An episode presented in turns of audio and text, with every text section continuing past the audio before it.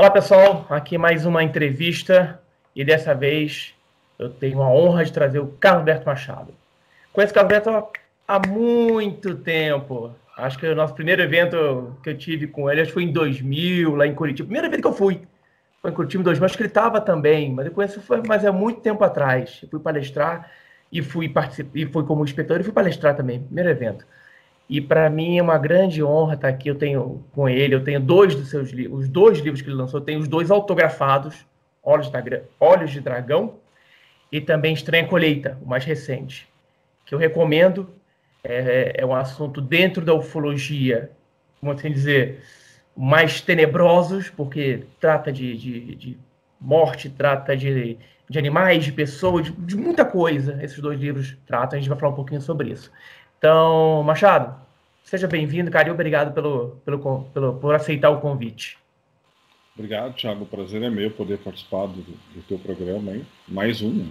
Eu tenho participado de muitas entrevistas, né, pessoal? Depois que a internet melhorou, a gente tem é, colaborado com bastante entrevistas e falando bastante sobre o meu trabalho.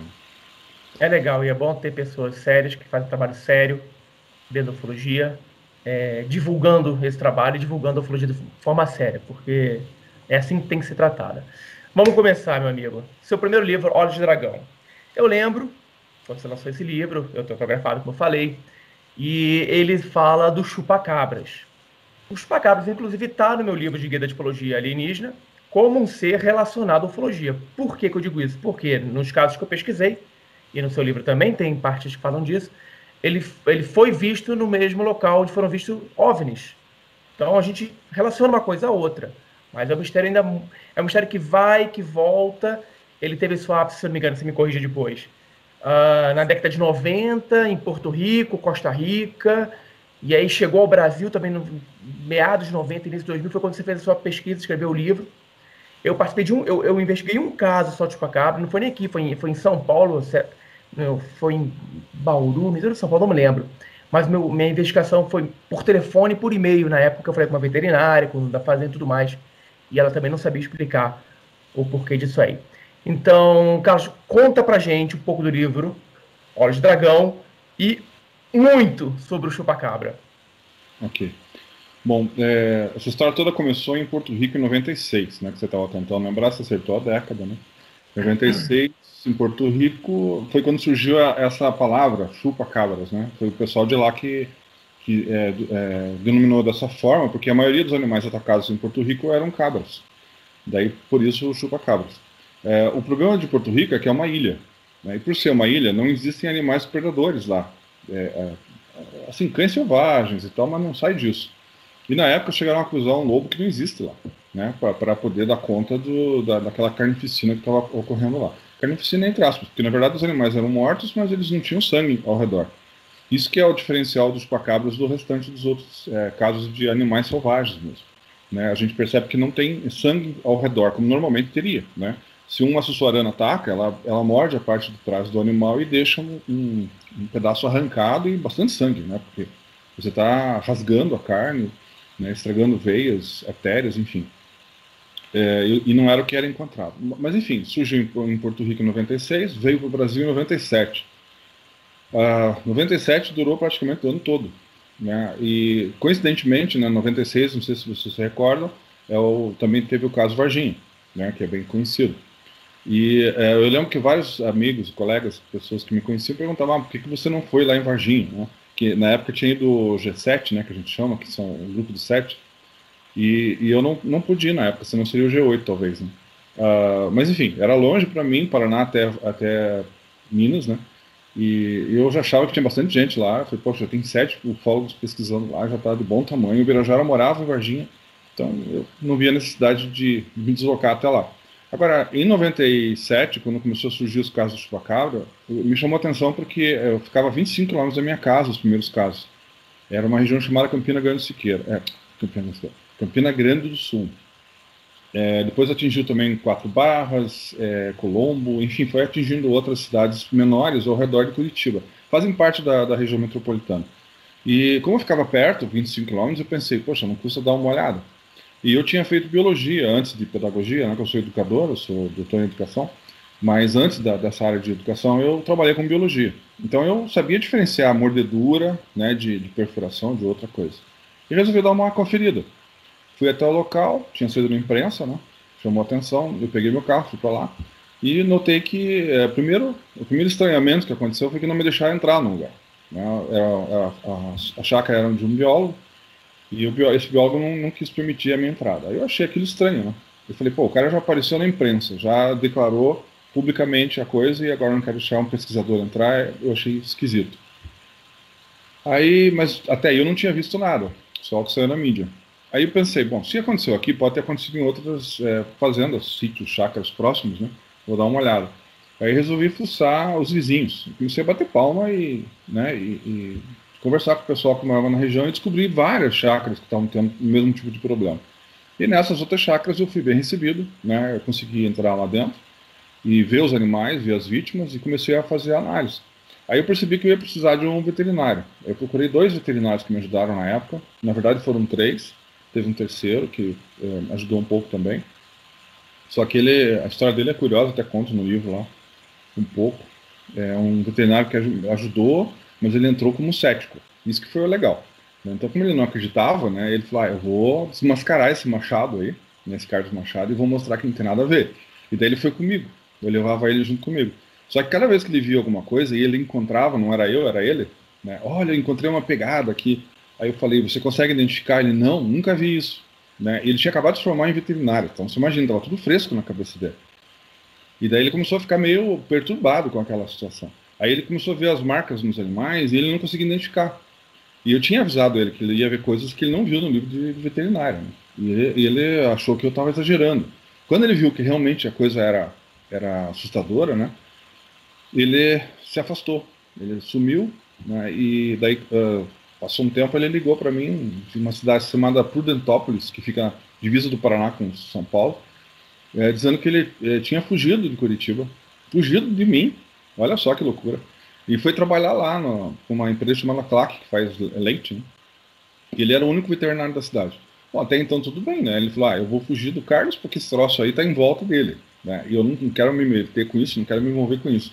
Então eu vou para uma cidade pequena no interior que eu tenho certeza que não vai acontecer nada assim. Aconteceu. Teve casos de chupacabras lá. Ele ficou é, sem saber o que fazer direito, né? Porque aí chamavam só ele, porque ele era o único veterinário da cidade. Ele tinha que atender todos os casos, ele não estava dando conta. Eram muitos, é, muitos animais sendo atacados.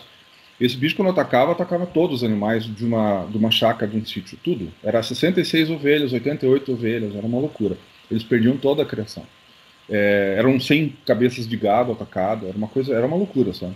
Então os criadores eles ficavam sem, sem saber o que fazer, como agir.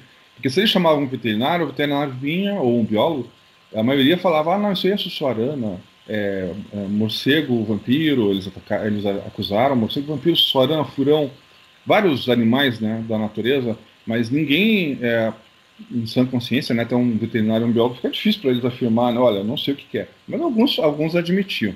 Os que trabalhavam comigo admitiam. Tanto esse rapaz que fugiu, né, por Dentópolis, ele acabou admitindo que o negócio existia, me arrumou material, inclusive, sobre isso, né, que está no meu livro. Tem um casal de cães lá que foi atacado, tem algumas cabras também, ovelhas, e, e mas ele ficou por lá, eu não, eu não soube mais dele, né. Porque ele ficou bem chateado com a situação, ele não esperava isso. E os outros dois continuaram me ajudando, era um homem e uma mulher, dois veterinários que me ajudaram bastante até o final. Deram entrevista, inclusive, para vários eventos, é, para vários é, programas, perdão. E, enfim, eu fiquei todo ano cobrindo né, essa história, todo ano de 97, do começo do ano até o final do ano.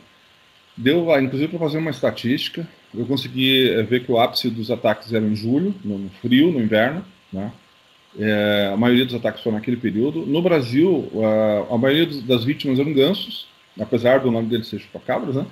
A maioria das vítimas aqui era, era ganso. Então, se tivesse atacado no Brasil primeiro, tivesse criado um nome para ele, seria chupaganso. Né? É, né? Fazendo uma alegoria ao, ao, nome que deram. Enfim, mas é, depois, depois vieram as ovelhas, cabras, uh, tinham algumas vacas, cavalos também que foram atacados. Enfim, teve várias espécies de animais. E o, o que era estranho no, no, nos casos desse bicho é que ele deixava uma perfuração, ou duas perfurações, ou três perfurações. Então era, era um número geralmente ímpar, né? ou uma ou três. Isso chamava atenção porque não lembrava dente, né? E, uh, e era perfuração, não era uma coisa, não era um, né, um bicho ele ataca, ele, ele abocanha e rasga a carne. E era, não era o que a gente via, a gente via só aquelas perfurações, em galinha, inclusive, é, em ovelhas, né, aquelas perfuraçõezinhas, é, às vezes um buraco só, e por ali provavelmente era retirado sangue. Não existia poça de sangue em volta de nenhuma vítima. Isso era uma coisa muito estranha que chamava a atenção dos veterinários, inclusive, é, e que não justificava a, acusar animais selvagens. Né? Essa falta de sangue, alguns veterinários chegaram a a, a, assim, para tentar explicar, né, usando a navalha de oca, ah não, o sangue está lá dentro, mas ficou depositado nas costas do animal. Só que daí eu resolvi fazer uma, uma, uma autópsia, né, com um dos veterinários, fizemos uma autópsia, abrimos, e não tinha absolutamente nada, não tinha uma gota de sangue dentro do bicho em lugar nenhum. Né? A gente secou o bicho, filmado isso, tudo direitinho, e você não vê nada. Né? Tanto que o veterinário abria e falava assim, nossa, aqui tá bom para dar uma aula de anatomia, porque tá limpinho, né? não tem sangue nem nada. Para não dizer que não tinha, um, tinha um pequeno é, coágulozinho dentro do coração de uma das doenças que a gente necropsiou. Enfim, as coisas foram é, se complicando né, nesse sentido, foi aumentando as evidências, né, eu consegui pelos depois, que daí nós é, conseguimos a ajuda de um chacreiro que chamava Carlos Meisner. Carlos Meisner, até hoje, ele fala sobre isso na internet com o pessoal que tira dúvidas e tal, que ele mora no mesmo lugar ainda. Ele também teve ataques lá e ele resolveu me ajudar, né? Porque ele ficou meio chateado com aquela história da bióloga lá de não ter deixado eu entrar lá, porque ele participou de uma reunião com eles, eles tinham fotografias, eles tinham evidências interessantes que eles não quiseram compartilhar. Então o Carlos resolveu me ajudar. E daí ele montou uma armadilha, ele mesmo fez, ele mexia com solda, essas coisas, ele montou uma armadilha com um grade de portão de ferro. Tinha uma polegada e meia, para você ter uma ideia. Daí nós montamos aquela, aquela armadilha, colocamos uma das chácaras de um cidadão lá que estava ajudando a gente também estava tendo ataques, e tentamos capturar o animal. Eu consegui uma câmera emprestada da Faculdade Espírita na época, que naquela época era difícil conseguir câmera, 97, né? Não estamos falando de hoje, né? 20, mais de 20 anos atrás, né? A câmera era, era caro. E eu consegui emprestar uma câmera, e a visão também não era aquela coisa, né? Tinha um infravermelho meio. visão noturna, né? Uh, instalei ela no, no, numa das regiões lá, também onde tinha ataque. Enfim, nós tentamos filmar, tentamos é, capturar o bicho. A filmagem não pegou nada, infelizmente. É, o, a, a, armadilha disparou uma noite, nós fomos checar para ver o que, que era, e a, seja o que for que entrou na, na, armadilha, arrebentou a armadilha, capturou as iscas que estavam dentro, levou para fora, consumiu elas e foi embora, como se a armadilha não existisse. Foi uma coisa muito estranha. Ele arrebentou mesmo a armadilha de uma polegada e meia. Aí nós é, mas foi ali que nós conseguimos os pelos, porque ele se, ele se arrastou para sair na porta, ele esfregou o corpo, nisso ficaram alguns pelos grossos, grandes, pretos, que nós guardamos, né, e, e foi feita análise depois. É, o pessoal me cobra muito, ah, por que, que você não fez é, análise genética, né, de, de, de identificação de espécie? Para você fazer isso, você tem que comparar com todas as espécies existentes na região. É, ficaria muito caro, cada exame é dois mil reais na época. Hoje deve ser mais, não sei. Na época era dois mil reais cada exame, isso em 97. E o gasto era muito grande, então eu não tinha como fazer isso. O que, que eu fiz? Eu peguei o pelo dele e peguei os pelos dos, dos acusados, vamos dizer assim. Né? O governo falava que era sussuarana, que era morcego, que era não sei o quê, cachorro selvagem. Eu consegui o pelo de cada um deles, entendeu? Eu fui num, num, num museu lá que a gente tem em Curitiba, consegui esses pelos e daí coloquei o pelo dele, junto com esses outros pelos, em comparação. E fiz fotos é, de microscópio eletrônico, um aumento de mil vezes no, no, na Universidade Federal, e daí consegui, através dessa fotografia, mostrar que o pelo não tinha nada a ver com os outros. Né? Ele era totalmente diferente na estrutura morfológica, enfim, a estrutura física era diferente uma da outra. Então isso aí descartava todas as hipóteses que estavam sendo levantadas. Né? Os acusados eram inocentes, né? podemos dizer assim. E sobrou só para o chupacabra mesmo. Né? É, teve casos em que a gente é, você comentou, né? Qual que é a relação da ufologia com os chupacabras? Aqui no Brasil, eu não conheço nenhum caso diretamente, como em Porto Rico aconteceu um caso muito interessante. Rapidamente, para o pessoal ter uma ideia, lá é, duas pessoas fotografaram em posições diferentes da ilha, fotografaram o mesmo objeto, é, um objeto voador não identificado, soltando um raio para baixo. De um lado da, da, da, uma das fotos você vê o raio para a direita, e na outra foto você vê o raio para a esquerda, que na verdade a posição que a pessoa estava era do outro lado da ilha. Pessoas que não se conheciam. E no meio, onde estava o objeto, tinha uma senhora que não fotografou, mas foi testemunha do objeto com um raio é, batendo no chão, que ela dizia que era um túnel de luz, e por esse túnel de luz ela viu uma horda de chupacabras descendo na ilha. Foi quando começaram os ataques em Porto, em Porto Rico. É, essa relação, posso dizer que é direta com ufologia, né, nesse caso, né, específico de Porto Rico. Quem investigou lá, meu Deus, como é que era o nome dele? Eu esqueci agora o nome do pesquisador. Mas teve um pesquisador importante lá em. Mar, em... Mar, Martin, não era Martin? É, Jorge Martin. Martin. Ah, isso Jorge mesmo, Martin. Jorge Martin. Jorge Martin. Ele que pesquisou é, a fundo lá, inclusive publicou um livro sobre isso. Foi o primeiro pesquisador a, a pesquisar a nível mundial os chupacabras lá em Porto Rico. É, depois teve, apareceram outros, em Miami, é, na Espanha, no Chile, a gente teve, né, e eu aqui no Brasil.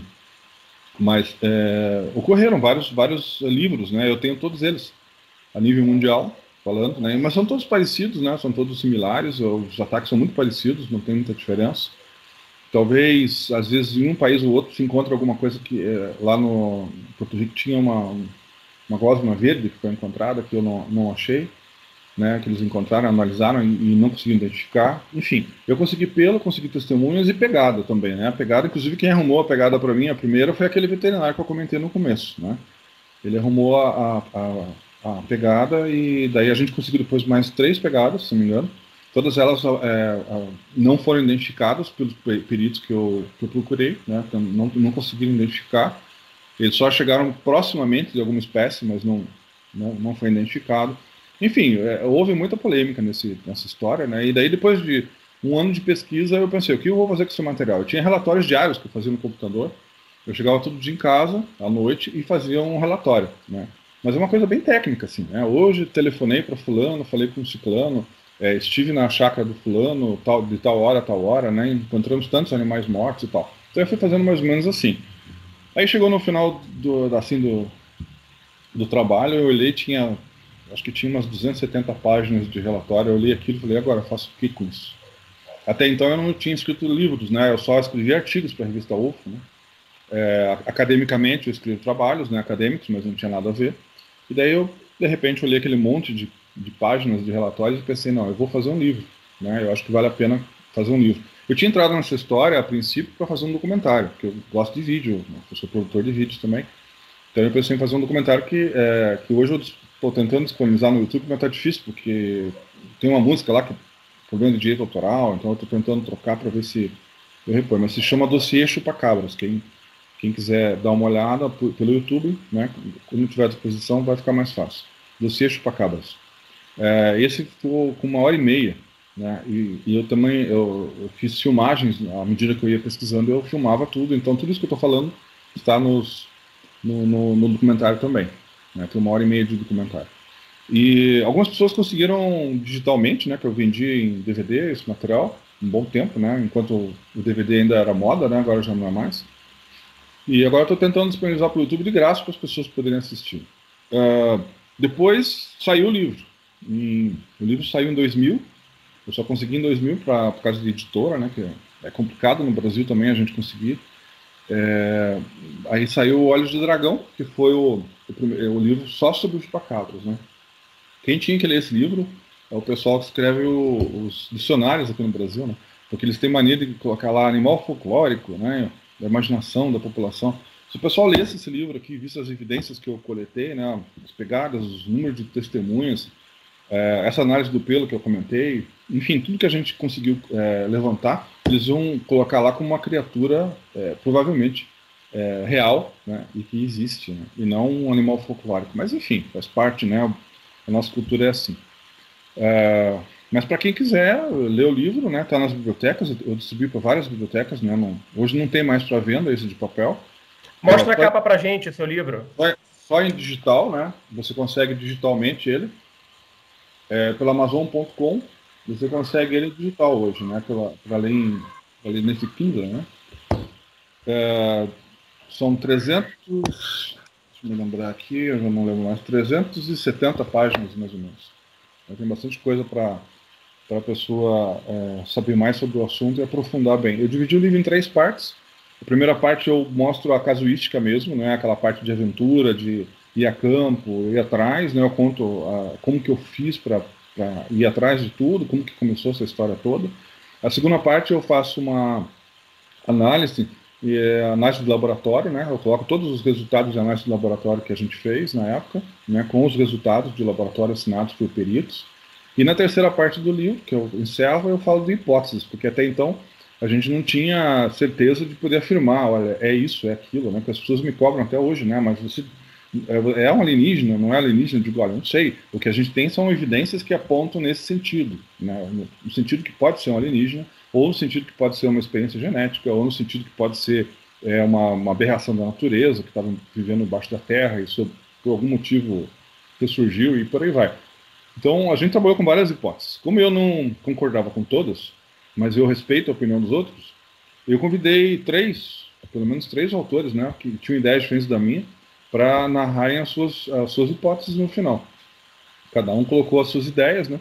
E daí eu deixei para o leitor ele decidir no final a hipótese que ele achava melhor ou, ou enfim, ele elaborar a sua própria, né? Mas eu coloquei lá todas as evidências, né? Agora, não tem como você não dizer que não tem a ver com ufologia, porque os OVNIs apareceram e bastante naquela região. Tanto que eu cheguei a filmar um OVNI numa das noites, né? Eu encontrei uma família que diziam que eh, toda noite eles viam um OVNI. Aí eu fui na casa deles, perguntei se eles, se eles topavam de eu ficar lá e filmar uma noite, né? Eles falaram, não, fica à vontade, aquela noite mesmo eu fiquei. Eles fizeram um cafezinho, estava com um amigo, estava me ajudando nas pesquisas, e a gente acabou é, vendo e filmando esse objeto, né? Isso naquela noite. Aí eu perguntei, eu fiquei entusiasmado, falei, ah, posso vir amanhã? Não, pode, claro. E fui no dia seguinte, no mesmo horário, apareceu de novo, durou cinco minutos, a segunda filmagem foi até melhor. Eu filmei em cima do tripé com uma câmera VHS na época, que era o que eu tinha, né? Era o que existia. É, não era digital. Mas eu digitalizei depois e coloquei no meu documentário. Então ele está lá. No meio do documentário você vê a filmagem né, dessa bola de luz estranha que a gente viu lá, em cima de um aras de criação de cavalo. Depois eu fui até o aras, conversei com, os, os, com as pessoas que cuidavam do aras, né, os caseiros de lá, e eles confirmaram que viram a tal da luz que eu filmei em cima da cabeça deles. Aí eles me falaram, não, a gente ficou olhando cinco minutos essa luz aqui, foi o tempo que durou a minha filmagem, depois ela se afastou e foi embora. Bate exatamente com o que eu filmei. E eles não sabiam da filmagem. Né? Foi bem interessante. Aí eu perguntei se é, algum animal tinha sido atacado naquela noite, e eles falaram que sim. 30 galinhas foram atacadas, e de acordo com os ataques dos chupacabras, né, elas tinham as marcas, faltava sangue e tavam, estavam a maioria mortas. Tinham sobrevivido acho que umas três galinhas só. Aí nós é, filmamos isso também, mostramos, enfim ah, todas as evidências estavam apontando para alguma coisa muito estranha. Né, que ah, depois que terminou o ano de 97, praticamente desapareceu naquele número de casos que vinha acontecendo. Eram números assustadores. Eram, eu levantei sozinho mais de 800 animais mortos. Só no Paraná, Santa Catarina, um pouquinho em Santa Catarina e um pouco em São Paulo. É, mas eram, era assim, é, tem gente que fala, ah, mas era um bicho só. Não, eram várias criaturas, porque ao mesmo tempo que tinha um ataque aqui em Campina Grande do Sul, perto de Curitiba, também tinha um ataque lá em Maringá, também tinha um ataque no interior de São Paulo, também tinha um ataque em Santa Catarina. Então é, eu não dava conta de sozinho viajar para lá e para cá. Eu ia para onde dava. Eu cheguei a viajar por todo o interior do Paraná aqui, é, fui em algumas cidades de Santa Catarina e fui em algumas cidades de São Paulo, no litoral paulista. Mas eu não me atrevi a, a, todos os lugares porque não tinha como, né? Rio de Janeiro, é, Nordeste também aconteceu, e eu não pude ir até essas regiões. Mas é só a pessoa fazer uma pesquisa no YouTube que ela vai encontrar casos da época, inclusive filmados pela imprensa da época, né? E tem vários, vários depoimentos, assim, de pessoas que viram, viram a criatura, inclusive, né? A criatura é bom falar sobre ela, né? A gente tá falando até dos ataques, então vamos falar do bicho. Pode que falar, que as, fala, fala. O que, que as pessoas viam, como é que ele era? Ele era uma criatura peluda, né? Tinha um, uma média de 1,60m, é, isso. Você tem um boneco aí, legal. Tem uma miniatura dele. Eu tenho outros dois aqui que são similares também, que foram, foram feitos de acordo com, com as, as testemunhas. Então você veja, ele é esse olho vermelho, né? O olho vermelho maior do que um olho normal, né? Esse teu tá lembrando mais um lagartão, né? É, ele, Mas... ele, é, mais, ele é mais baseado no relato do, do pessoal da Costa Rica. De, sim, de Costa Rica. É verdade. E tem essas nacelles nas costas, né? Que começa na cabeça e vai até o cóccix, né? Na parte de trás. É, eles descreveram também pequenas asas embaixo do braço, como está mostrando aí, o corpo todo coberto de pelos, é, e as garras, né? As garras afiadas, né? Que cortavam como se fosse. É, enfim, eram bem afiadas, cortavam um palmito como se fosse uma fruta, né? de, tão, de tão forte que era a criatura. O exército entrou na história, tentou capturar ele. Eu soube de pelo menos três caçadas que ocorreram na região uma na região de Adrianópolis, onde aquele veterinário tinha ido, né, que eu comentei no começo, e outras duas na região de Campina Grande do Sul, onde eu estava fazendo pesquisa. Inclusive, eu cheguei a, a filmar o comboio do Exército, peguei as placas, filmei um helicóptero do Exército na região, sobrevoando a região, e uh, filmei um caminhão do Exército vazio, depois que ele tinha descarregado uh, os soldados para agirem na, na caçada, e, e, ele voltou vazio para Curitiba, e eu peguei esse, esse dia que ele estava retornando vazio, uh, e, e, consegui uma testemunha de, da polícia, da polícia militar, que participou de todo o processo da caçada e que participou junto com o Exército. E ele conta todos os detalhes, né? Eu coloquei isso tudo no livro. Até na época ele pediu para mim não falar o nome dele, eu não, não coloquei. Depois que livro foi publicado, ele me cobrou que eu devia ter colocado o nome dele. Aí eu falei assim: não, peraí, né, nós combinamos de não divulgar o seu nome, eu acho melhor deixar assim mesmo, né, para não complicar a vida dele, né, porque afinal de contas ele era um oficial. Né. E, então, eh, me serviu para testemunha de uma, de, de, uma situação que eu não, não tinha noção, eram essas caçadas, né, envolvendo o exército. Uma delas aconteceu por civis da região, é, pessoas que estavam já chateadas, é, os criadores mesmo estavam revoltados porque eles estavam perdendo muito bicho. E daí eles, eles, resolveram fazer a caçada, eles capturaram a criatura e levaram para a delegacia da região, lá de Campina Grande. E entregaram para o delegado. E falaram: agora se vira aí, o bicho é esse que está atacando. Né? E eles eh, prenderam ele dentro de uma jaula. Perdão, de uma. Jaula não, de uma, de uma das cadeias, né? Que, tá, que era de, de presos. Aí o delegado botou o bicho lá e não sabia o que fazer. Aí esse delegado ele não era delegado é, com curso de direito, naquela época era comum isso, né? Era, era indicação, ele era indicado para ser delegado da região. Então não precisava ter o curso de direito. Ele era um, um agente da polícia que estava trabalhando como delegado. E ele sempre dava entrevista para a mídia, eu lembro disso. E na época que aconteceu isso, ele não sabia o que fazer, ele deixou as pessoas irem lá visitar a criatura, porque a vizinhança ali ficou curiosa, né? Eu imagino que alguém fotografou. Eu nunca consegui essa foto da, da delegacia. Eu, mas eu imagino que alguém deve ter fotografado, não é possível que não. Né? Na fila que teve lá, ou filmaram, enfim. Mas fila de civis foram para essa delegacia para ver essa criatura. Enquanto isso, o delegado ligou para o exército, avisou eles que ele estava com o bicho lá. Aí eles foram imediatamente para o local, chegaram lá, viram a fila de civis, né? E ficaram é, chateados com o delegado e falaram para ele que ele não podia ter deixado eles verem, né? Mas aí já era tarde. Então eles pegaram o bicho e levaram com eles. E as pessoas não puderam mais ver o, a criatura.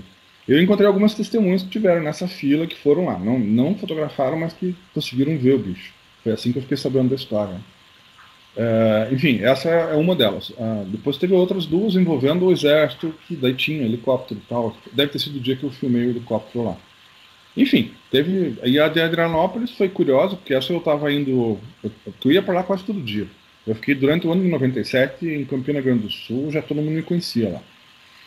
É, eu não saía de lá naquela época. E eu lembro que eu estava indo fazer um lanche, uma coisa assim no restaurante lá, e daí eu, um amigo meu que estava comigo, ele estava esperando o lanche sair, eu fui na porta. E de repente eu vejo passar na minha frente um Jeep do Exército, um caminhão e mais um outro carro que eu não sei o modelo, que é o modelo que eles usam lá dentro do quartel. Três carros, não um mini comboio, vamos dizer assim aquilo me chamou a atenção. Aí eu cheguei para esse meu amigo e falei, não, vamos atrás deles que eu quero filmar isso. Né? E ele ficou com medo, não quis filmar. É, se borrou na hora. E daí eu falei para ele, mas você veio junto para me ajudar, eu preciso que você filme, eu estou dirigindo, não posso fazer as duas coisas. Aí eu coloquei a câmera em cima do, do lado do, no lugar do passageiro, né? no painel do carro, para ver se ela filmava alguma coisa. E na hora que eu estava passando na frente do, do comboio, um dos soldados pegou um rádio e passou a minha placa na minha frente. Eu escutei ele falando a placa do meu carro, dizendo assim: olha, tem um carro aqui, assim, assim, assado tal, e está nos vigiando. Né? Aí eu só escutei isso, eu, eu fiz de conta que não era comigo, virei a esquina, fui até um morro bem em cima que tinha lá perto, filmei o comboio de longe, né? consegui pegar umas cenas de lá, tirei algumas fotos também, que eu usei esse material para o livro né, e para o documentário.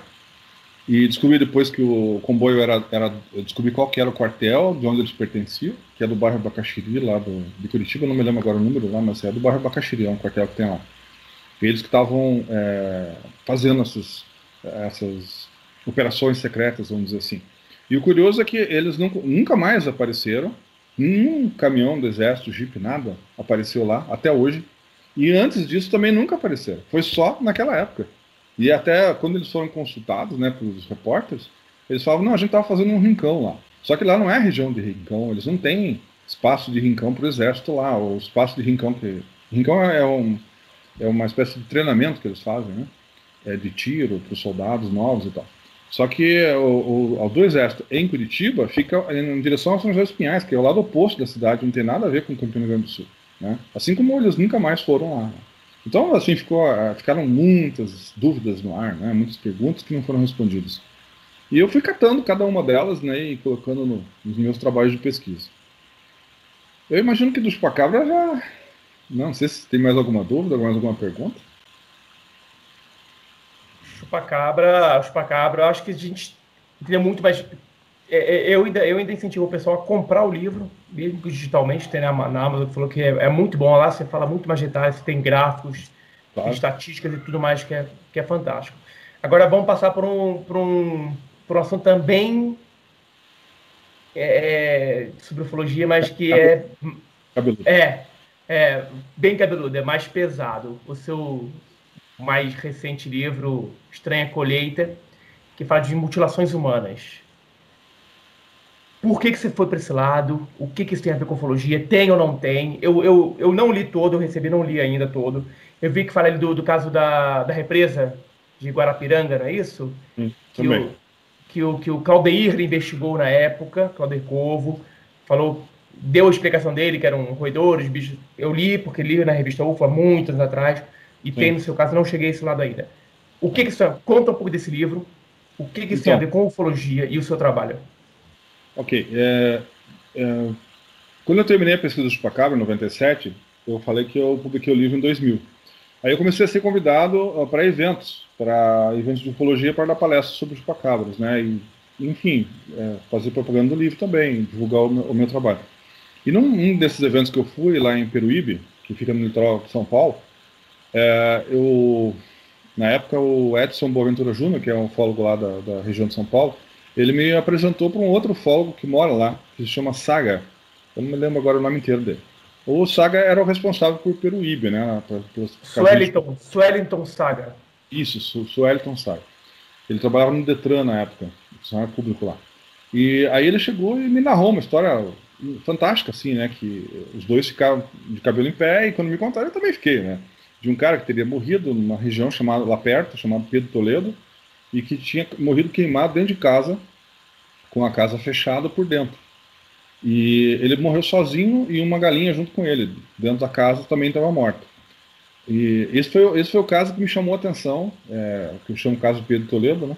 que foi um caso que até então não tinha sido investigado, ele só tinha sido é, descoberto pelo Saga, mas o, o Saga ele não tinha ido lá fazer uma pesquisa a contento, né? ele não tinha ido atrás de documentação, nada. Então ele não tinha nada, ele só tinha o depoimento de um é, ex-militar, é, é, eles não é aposentado, como é que eles chamam? É da reserva, né? Era um PS2 da reserva que é, tinha esse material. Aí nós fomos na casa dele, ele me convidou falou, vamos lá, tal, ele te mostra. E eu, aí esse cidadão narrou toda a história novamente, né, com detalhes, e daí perguntou se eu queria ver as fotos. Falei, claro, né? Daí, na mesma sala onde a gente estava, ele, ele, levantou, pegou um envelope amarelo, tirou as fotos de dentro, eram fotos em xerox colorido, né? Da, mas fotos da polícia, xerocado da, da, do arquivo policial. E tava lá o cadáver do jeito que ele tinha descrito, né? queimado, dentro de casa, sozinho, tinha um garrafão do lado dele, enfim, alguns detalhes assim. Aí eu vi aquilo, me, me, fiquei muito cabreiro, não sabia até então se tinha ou não a ver com ufologia, mas depois a gente fez um levantamento, é, junto com, com Edson, e descobrimos que tinha uh, ocorrido vários casos de ufologia, de avistamento de OVNIs naquela região, naquela noite, eh, perdão, naquela noite não, porque a gente não sabia a data exata, precisa, nem a polícia, mas naquele período, né, era um período de duas semanas que a gente tinha levantado, ocorreram vários avistamentos de OVNIs e muitos estavam indo em direção à chácara onde o cidadão tinha sido encontrado morto. E não era só ele que tinha morrido, tinha morrido também a galinha, que eu falei, era dentro, dentro da casa dele, é, tinha morrido do lado de fora outra galinha com alguns pintinhos que estavam perto da porta da casa dele, do mesmo jeito. Aí um detalhe, do mesmo jeito eu não expliquei como. Ele estava carbonizado e em volta do corpo tinha uma mancha branca no chão. Essa mancha branca não foi analisada pela polícia brasileira, infelizmente. Eles não foram preparados para fazer uma pesquisa nesse nível. Eles foram lá só para colher o corpo, porque de acordo com o chacreiro, o dono da chácara, perdão, que aquele rapaz era o chacreiro, de acordo com o dono da chácara, é, ele só tinha encontrado o empregado dele morto. Né? Aí quando a polícia chegou, ela não, não, imaginou que ia ter que fazer uma investigação. Então eles pegaram o corpo dele, levaram e pronto. Tá? Tiraram uma foto, não, duas fotos, três, uma do pé e duas do corpo caído no chão, muito parecidas, no mesmo ângulo, porque o lugar era muito apertado, era um casebrezinho de pau a pique, feito é, bem simples, né? Um casebrezinho que era o, onde ele morava, e ele estava trancado por dentro. Eles tiveram que arrombar a porta, empurrar ela para poder chegar lá dentro. Então não tinha é, como alguém ter entrado lá e provocado alguma coisa. É, ele estava trancado e, e, só tinha um vitrô, que foi por onde o dono da, da chácara descobriu que ele tinha morrido. É, eu levei um físico comigo lá para dar uma olhada, para checar se podia ser um raio, alguma coisa assim, e ele descartou essa hipótese. Ele analisou o local, checou o teto, enfim, que ainda existe né, a, a construção, apesar de ninguém, ninguém mais mora lá, porque eles têm medo do lugar, que virou história de fantasma na região, né? Aí os outros caseiros que foram morar lá, trabalhar né, com esse cidadão, tiver, ele teve que fazer outra casa mais nova para eles poderem residir, porque ali, ali, ali virou um depósito. Ninguém mais queria morar naquele lugar. Mas deu para a gente fazer a análise né, do, do, do, da região e o físico concluiu que não era raio. Aliás, até hoje ele tem uma pulga atrás do orelha porque ele não consegue explicar o que, que aconteceu nesse caso. Né? E esse meu amigo, ele sempre pegou no meu pé, né? Falou, ah, eu quero que se tiver um caso assim, me leve junto. E eu falei, ó, oh, tô precisando de você agora. Você vai junto comigo lá. E a gente foi, porque eu fui três vezes no, no local com ele. Era difícil acesso, era complicado chegar lá. É, era um lugar bem ermo, sabe? É, bem no final de uma estrada, enfim. Mas esse caso me apareceu assim. Aí o que aconteceu? Eu pensei, quando que eu vou investigar isso? Porque naquela época eu ainda estava divulgando o chupacabra, eu estava preocupado com isso, com os livros e tal. Então eu, eu pensei, vou deixar para depois. Falei pro Edson, ah, vamos dar um tempo, depois a gente volta para isso. Passou um ano mais ou menos, eu liguei para ele, e falei, ó, vamos voltar lá, fala com o Saga e vamos, vamos investigar esse negócio a fundo mesmo. E a gente foi. Eu consegui todos os documentos, né, do laudo, é, descobri o policial que tinha tirado as fotos, entrevistei ele. É, ele não estava mais trabalhando como policial, ele tinha se aposentado porque ele teve um acidente numa laje, ele caiu e ficou paralítico, mas ele ainda estava vivo. lembrava desse caso e até o dia que eu conversei com ele, ele estava cabreiro com isso, porque ele, ele nunca encontrou na vida dele um caso parecido com aquele. E ele estava tentando descobrir o que, que, era. Por isso que ele ficou com o material da polícia na casa dele. Coisa que não, não deveria ter acontecido. Né? Enfim, aquilo tinha que estar num arquivo da delegacia e por dois anos depois a delegacia manda para o fórum. Acontece que o fórum da região não tinha esse material, só estava com ele. Então eu consegui cópia desse material né, para o livro. Então eu consegui um material muito bom. No, no, é, no fórum eu consegui mais coisas também, mas é, assim, o material mais importante, que eram as fotografias, estava com esse policial que a gente conseguiu. E, e, assim foi. Aí quando eu comecei a coletar esse material, eu pensei, bom, eu, será que eu estou pensando em um segundo livro? Né? Até então eu estava pensando só em uma pesquisa, que a gente até publicou na revista UFA, né? esse caso, com bastante detalhes. E daí eu pensei é, se, se valia ou não a pena fazer um livro sobre isso. Daí eu lembrei de outros casos. Né? Eu lembrei do caso Máscaras de Chumbo, que também era um mistério, que também é, tinha ufologia envolvida na história, de, é, não de forma direta, mas de forma indireta. É, aí eu lembrei do caso mais antigo ainda, de 45, o, o caso do, do homem que derreteu lá em. Ai, qual é o nome da região? Prestes. Prestes. Caso Prestes, João Prestes, em Araçariguama. Uhum. Né? Isso. Depois eu lembrei também do caso. Uh, Teve um caso. Não, é, esses foram os que eu lembrei. Assim, daí eu lembrei do caso Guarapiranga, que na verdade aconteceu na represa de Billings, né? Isso. É, quem, quem, pesquisou o caso, quem descobriu ele, na verdade, foi a Encarnação Zapata Garcia. E daí ela entrou em contato com o Claudeir e o Claudeir depois é, participou também de alguma forma da pesquisa. Eu achei estranho, porque na época o Claudeir entrou com ela é, como mais como observador, vamos assim, porque quem estava é, pesquisando o caso mesmo era ela.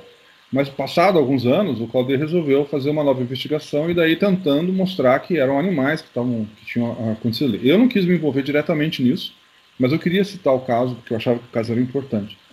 É, eu fiz uma defesa com relação à encarnação, é, uma defesa, vamos dizer assim, contra o Claudir na época, né? Uh, o Claudir deu a opinião dele, eu defendi a opinião da da, da Encarnação, eu e o Jackson, né, no, no, no, nosso portal Fenômeno, a gente fez uma matéria especial sobre isso, inclusive colocando lá o depoimento do Caldeiro também, do que ele tinha falado na época, né? E, e refutamos né, com as nossas é, evidências que a gente conseguiu levantar na época, as análises que a gente fez fotográficas, né, que era o que a gente tinha, né, só as fotografias. O laudo até hoje está com a encarnação. Eu não consegui, foi o único caso do livro que não tem os laudos. Eu queria ter publicado junto os laudos, ou uma parte dele, pelo menos, como eu fiz com os outros casos, né? porque eu gosto de trabalhar com documentos, eu não gosto de ficar preso só a depoimentos. Como eu fiz no, no caso do Chupacabras também. Então, eu, todos os outros casos que eu estou escrevendo, né, por cima, porque a gente não tem tempo para falar de todos em detalhe, é, a gente tem os laudos. Né? Todos eles. Mostra, mostra o livro, mostra o livro aí pessoal, depois ah, também. Verdade. Não mostrei ainda o. o, o é linda a capa, cara. Eu, eu adorei essa capa. Linda, linda mesmo. É, a capa foi feita por um amigo meu, que é o editor também, que é o Jorge. É o, Jorge, é o, o Amado. É, o Amado é um. Ele é o editor da editora Estronho. O nome tem tudo a ver, né? Aí eu sempre quis que ele publicasse esse livro, por causa da editora dele. Eu sempre falava para ele, olha, cara, você tem que dar uma olhada no meu material e tal. Ele já conhecia então, um estamos, eu, eu, e a Estranho estamos em namoro também. Ah, é bem interessante. E ele, ele, ele não faz, é, ele não é uma editora grande, né, que é o caso da editora de São Paulo, então ele faz tiragens menores. Mas eu, eu queria uma coisa assim, porque o Olhos do Dragão, na época que eu fiz, eu fiz mil exemplares. Mil exemplares que levaram dez anos para serem vendidos. Né? Hoje está esgotado. Aí eu lancei ele digital para o pessoal poder ter acesso. E o Estranha Colheita, eu, eu, eu, resolvi fazer menos. Eu fiz 500 exemplares com, com o Amado, para a gente poder. É, ainda não foram todos vendidos, tá? Mas já foi bastante. Assim. Eu tinha comigo metade deles, eu acho. Não, eu estava com 200, acho que os 200 já foram todos. Então deve ter uns 300 com ele. Ele está vendendo, porque cada vez que eu dou uma palestra ou falo com alguém, dou uma entrevista, eu imagino que o pessoal está procurando e, e, pela editora. A editora Estronho está vendendo diretamente com eles, pelo site deles, né, estronho.com.br. Você consegue desconto, então acho que de repente vale até a pena entrar. Às vezes eles fazem uns pacotes lá que compensam. E dá para comprar também pela Amazon.com. Uh, tá vendendo também pela Submarino, se não me falha a memória. Só que a Submarino na Amazon tá um pouquinho mais. Né, a gente tem que pagar um pouquinho mais. Só se tiver alguma promoção, alguma coisa assim, não. Mas é só é, esse livro só em papel. Tem gente que tá, ah, que legal, digital. Não, não tem digital ainda. Eu estou conversando com ele para a gente liberar a, a, o formato digital depois que, que diminuir né, o número de volumes de papel, porque senão ele não consegue vender todos. Né? Então, quando no, quando tiver no finalzinho desses, desses 500 que a gente fez, a gente vai liberar o, o digital para o pessoal que tiver interesse. Que tem gente que não quer mais saber de papel. Né? Eu sou o contrário. Eu amo papel, eu amo livro. Também, tanto que a gente tem essas bibliotecas atrás Exatamente. Mas... É, deixa, deixa eu passar para o próximo assunto aqui, meu amigo. É, o que eu gosto muito. E eu, e eu escrevi isso no meu livro. Tá? A capa dele está até aqui na minha, na minha direita que é Não, das Rufus. Eu ah, esqueci. É, que eu esqueci de falar que o, esse caso do, da, do, de Guarapiranga, do, da represa Billings, eu pedi que a Encarnação escrevesse essa parte. Então, na verdade, é ela que escreveu o capítulo do, do caso Guarapiranga, né? E daí eu só coloquei a, a, minha parte, é a parte de defesa que eu coloquei para você, né? Eu e o Jackson, nós fizemos a nossa parte da defesa que eu coloquei junto. Nós somos, tipo, advogado de defesa da encarnação. E também coloquei a parte do Caldeira, né? A opinião que ele tinha na época é, sobre o que ele achava que era e a gente é, é, refutando as, a opinião dele. E, e, depois coloquei outros casos também. Tem, eu encerro o livro com o caso da Rússia, né, que é bem famoso, o caso de Atlov, Paz, que nove alpinistas morreram. Tem o caso do Lívio, o Lívio Correia, que é, perdeu os olhos, ele vivia perto de Porto Alegre, também é muito estranho. É, e todos eles, de alguma forma, estão envolvidos com ufologia. Ou tem objetos aparecendo, ou alguém viu alguma coisa, ou tem uma foto, enfim alguma coisa assim. E tem o caso da Santa Isabel também, que eu não falei, que é, um, um, é o meu preferido, que a gente chama de caso arquivo X, né, brasileiro, que é uma mulher que perdeu o rosto. Né, e daí teve, encontrei outros casos também de pessoas que perderam o rosto, é, de forma similar a ela, e ela morreu de, de morte natural. E depois o rosto dela foi retirado. É muito estranho o caso dela. Na hora que você lê o livro, você vai gostar. É, uma, é o meu preferido, né? Depois do Pedro Toledo, são os dois casos mais legais. O Pedro Toledo e o Santa Isabel, para mim, são é, assim o, o, melhor do, do livro. Né? Não que os outros não sejam, que são muito legais também. O levantamento que eu fiz do Máscaras de Chumbo me deu muito trabalho. Eu fui no Rio de Janeiro, é, tentei ir lá no Morro do Vintém. é, eu descobri que o Jacques Vallée já tinha vindo aqui atrás desse caso. Eu consegui fotos do Jacques Vallée, que estão no livro, né, fotos inéditas, que eu consegui com o repórter de lá, que fez a pesquisa. Eu entrevistei o repórter que fez a pesquisa do caso na época, que ainda está vivo, e entrevistei o policial que já faleceu, que também era o, o principal responsável pelo caso. E também estão com os laudos lá, né, laudos que não existem mais, porque eles foram, eles sumiram do fórum. E eu dei sorte que eu consegui cópias desses, desses laudos originais, né? Quer dizer, cópias da, da, da cópia, na verdade. Né? Porque os originais ninguém sabe onde foi parar. Mas agora sim. Tra... Não, o, tra... o, trabalho, é, o trabalho desse livro é, é, é fantástico. Eu tô falando que eu tenho, tá até ali no, na minha prateleira ali, tá. Falta ler, falta ler. É, mas eu estava falando, é, eu escrevi um livro também sobre quedas de UFOs, e um, um e dois, e um dos uhum. casos é o de Praia de Navegante, Sim. Foi em 76, se não me engano, foi isso? É, eu não me recordo mais o ano certo, mas é por aí. É por aí, é, década de 70. Fiquei sabendo desse caso pelo boletim da Sociedade Brasileira de Estudos sobre o SBDV, do Walter Biller, né, do falecido. E você Walter. foi investigar, né? Você, você chegou a investigar esse caso? Conta Cheguei. um pouquinho pra gente. Então, é, quando eu soube desse caso, eu soube de dois casos interessantes, né? Através do que, que me chamaram a atenção, que eu tive vontade de ir atrás. Um era esse de Navegantes, que foi uma queda de ordem, né, que tem a ver com o teu livro, e o outro foi em Lages, que tiraram duas fotografias, o grupo de escoteiros tirou duas fotografias diurnas de dois OVNIs, inclusive uma foto da parte de baixo, bem interessante, porque eles tiraram a foto do, dos dois objetos aparecendo, né, e depois eles correram até embaixo do objeto e tiraram eu, foto. Eu, eu quero essa foto, não lembro dessas fotos não, quero dar uma olhada nelas depois. É, isso é bem interessante. Isso é bem interessante. E eu encontrei o, o, o escoteiro, ele hoje é um jornalista trabalha lá em Lages ainda, ele vive lá ainda. E foi ele que me arrumou daí as fotos depois. Né? Porque eu tinha só visto publicado no boletim, não tinha cópia das fotos. Ele me arrumou cópias digitalizadas. Está no nosso site Fenômeno, está lá disponível para quem quiser ver.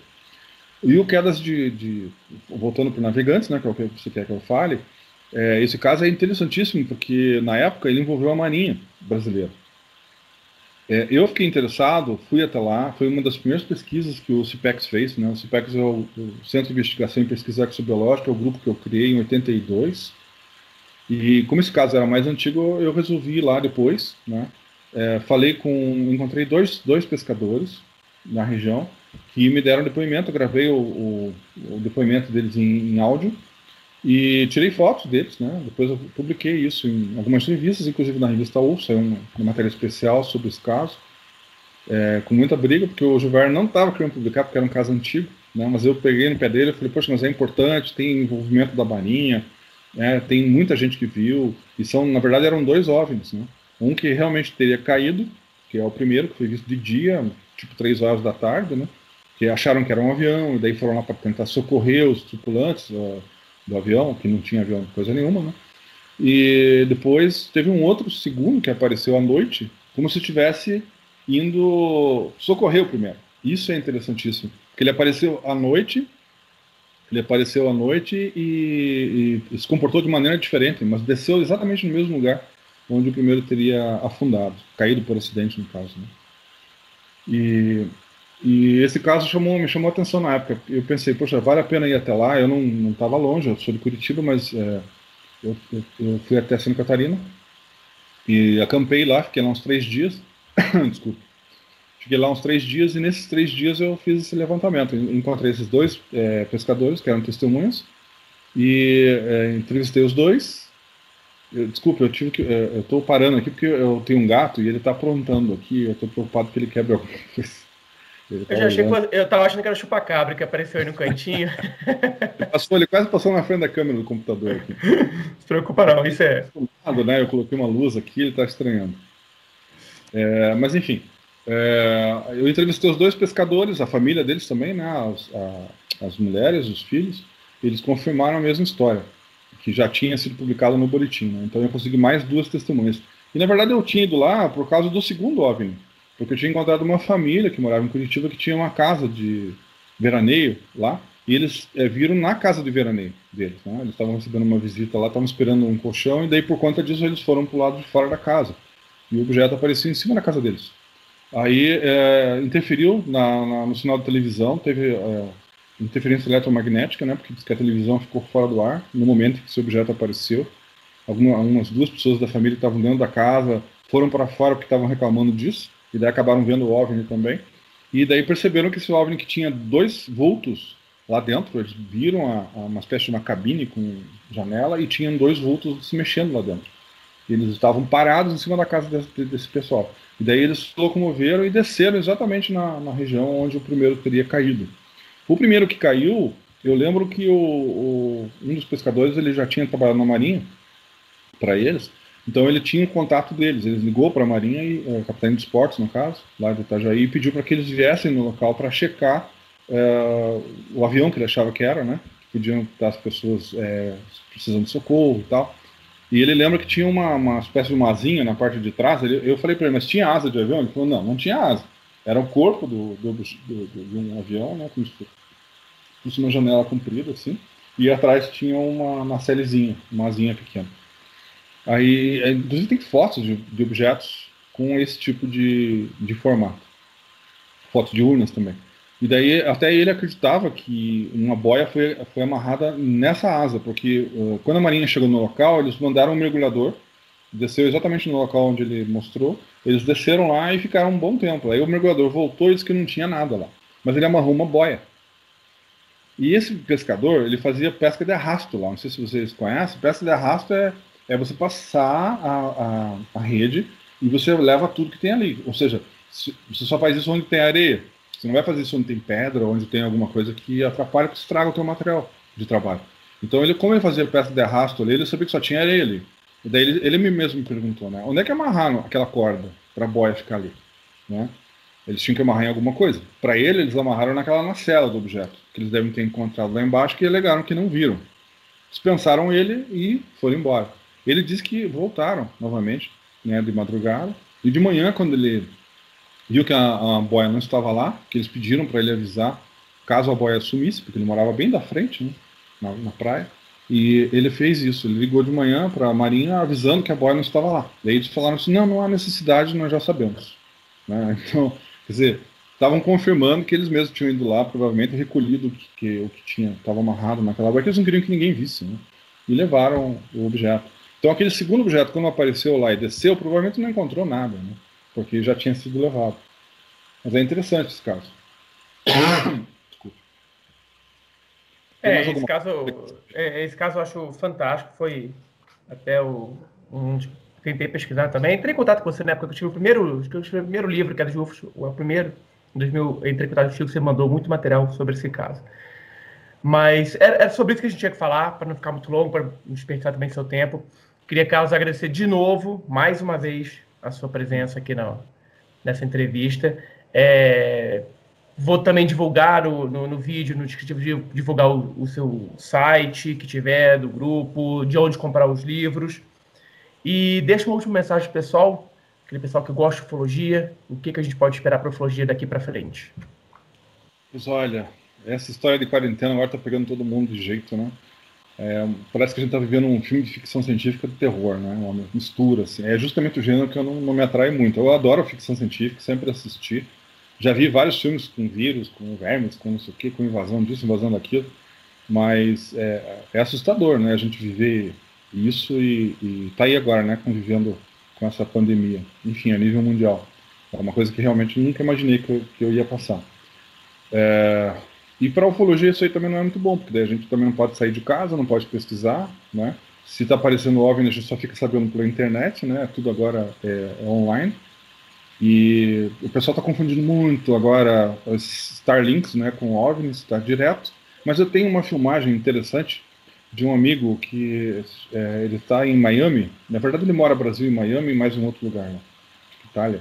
E, e, e ele estava em Miami um pouquinho antes da pandemia acho que foi o segundo lançamento das Starlinks. Cada vez eles lançam 20 e poucos né, satélites, uma coisa assim. E o objetivo final é 60 mil satélites. Imagina, vai ser uma internet daquelas fantásticas, né? Mas os primeiros que eles lançaram era, ainda era espanto para muita gente, ainda é, né? E daí esse meu amigo filmou é, os, esses Starlinks, né? E mandou para mim dizendo assim, olha, eu achei isso estranho tal, tal dá uma olhada. Eu fui dar uma olhada, descobri que eram Starlinks. Eu tenho aquele meu amigo físico também astrônomo, gosta disso. A gente trocou figurinha, ele falou: não, são os Starlinks, só que tem um problema. Tem um ali que não é. Aí, é isso que eu achei interessante. Então tem, é, tipo assim, eles fazem uma linha reta, né? Eles ficam fazendo assim, né? Devagarinho. E de repente tem um que tá, tava vindo no sentido contrário. Parava, continuava, parava, continuava.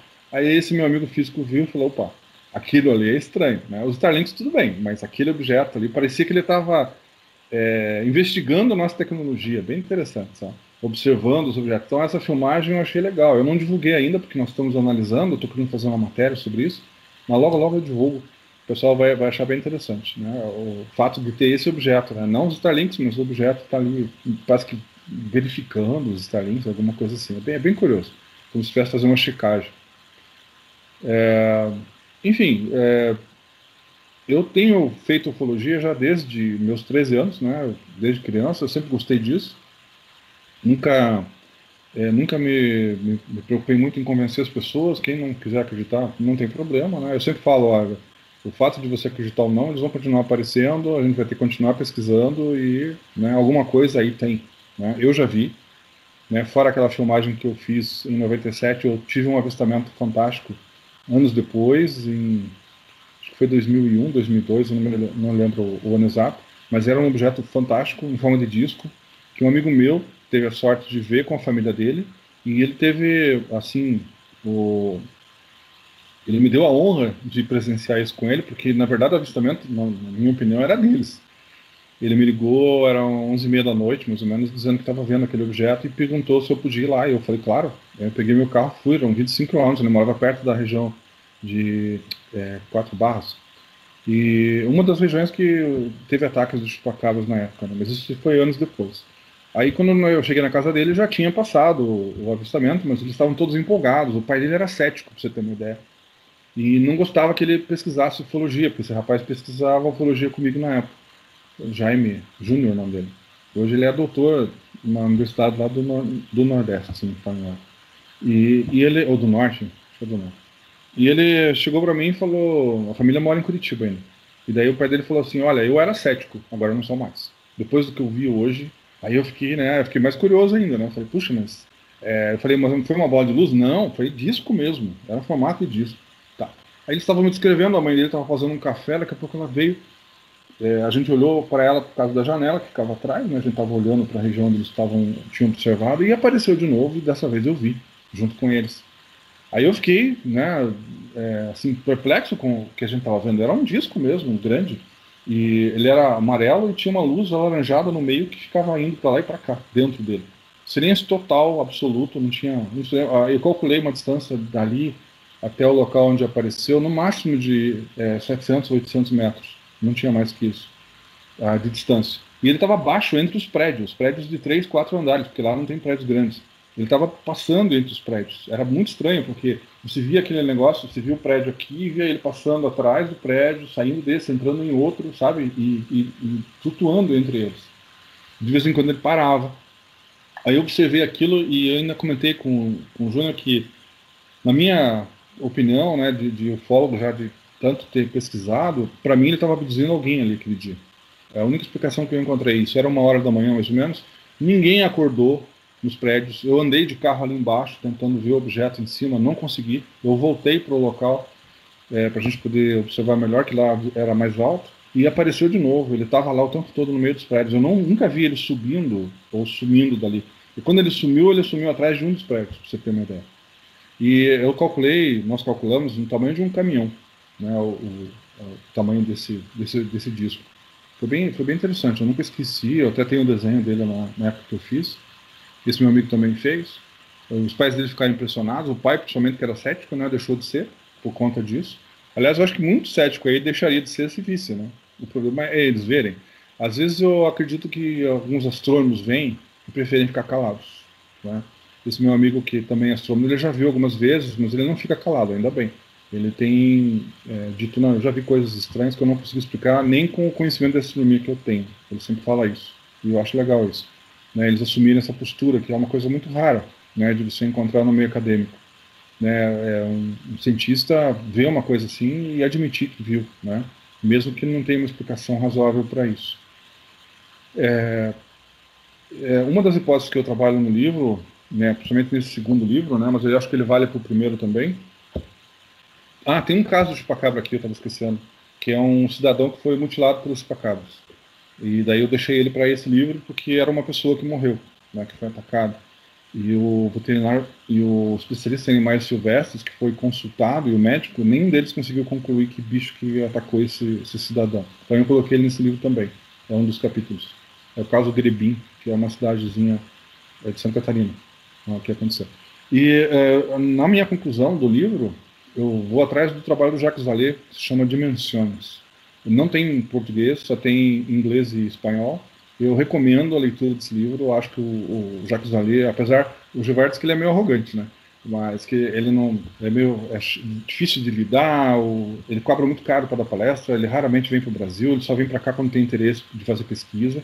Ele só vem para os casos assim mais cabeludos, né? Vamos dizer assim, chupa-chupa, Amazônia, é o Máscaras de Chumbo e, eu não me lembro mais qual outro que seria agora. Mas ele veio, ele veio para poucos casos. E ele nunca dá palestra no Brasil. Então o Gilberto estava tentando trazer ele para ser a primeira vez, mas é difícil lidar com os caras. É, eu tô com medo, eu vou dar uma pausa só rapidinho aqui, porque tá acabando a bateria e eu não deixei o carro. A gente, a gente pode, a gente pode terminar, porque até já passou muito tempo, senão eu vou te, vou te prender. Mas okay. eu queria agradecer muito a sua presença. É, vamos ter novas entrevistas, porque tá muito legal, tem muito assunto para falar. E quando tiver divulgação, te informo tudo mais. E pessoal, mais uma vez obrigado pela companhia, espero que vocês tenham gostado. E a gente fica por, por aqui, mas prometendo que eu volto a falar com o Carlos Alberto Machado de novo, porque o papo é bom. E é para muito. O site é fenômeno.com. Tá? Pra... Vai estar tá na, vai tá na descrição, que é, melhor, é, é um dos melhores sites que tem de ufologia de casos lógicos, é o Fenômeno. É muito bom mesmo. Até mais, pessoal. Obrigado.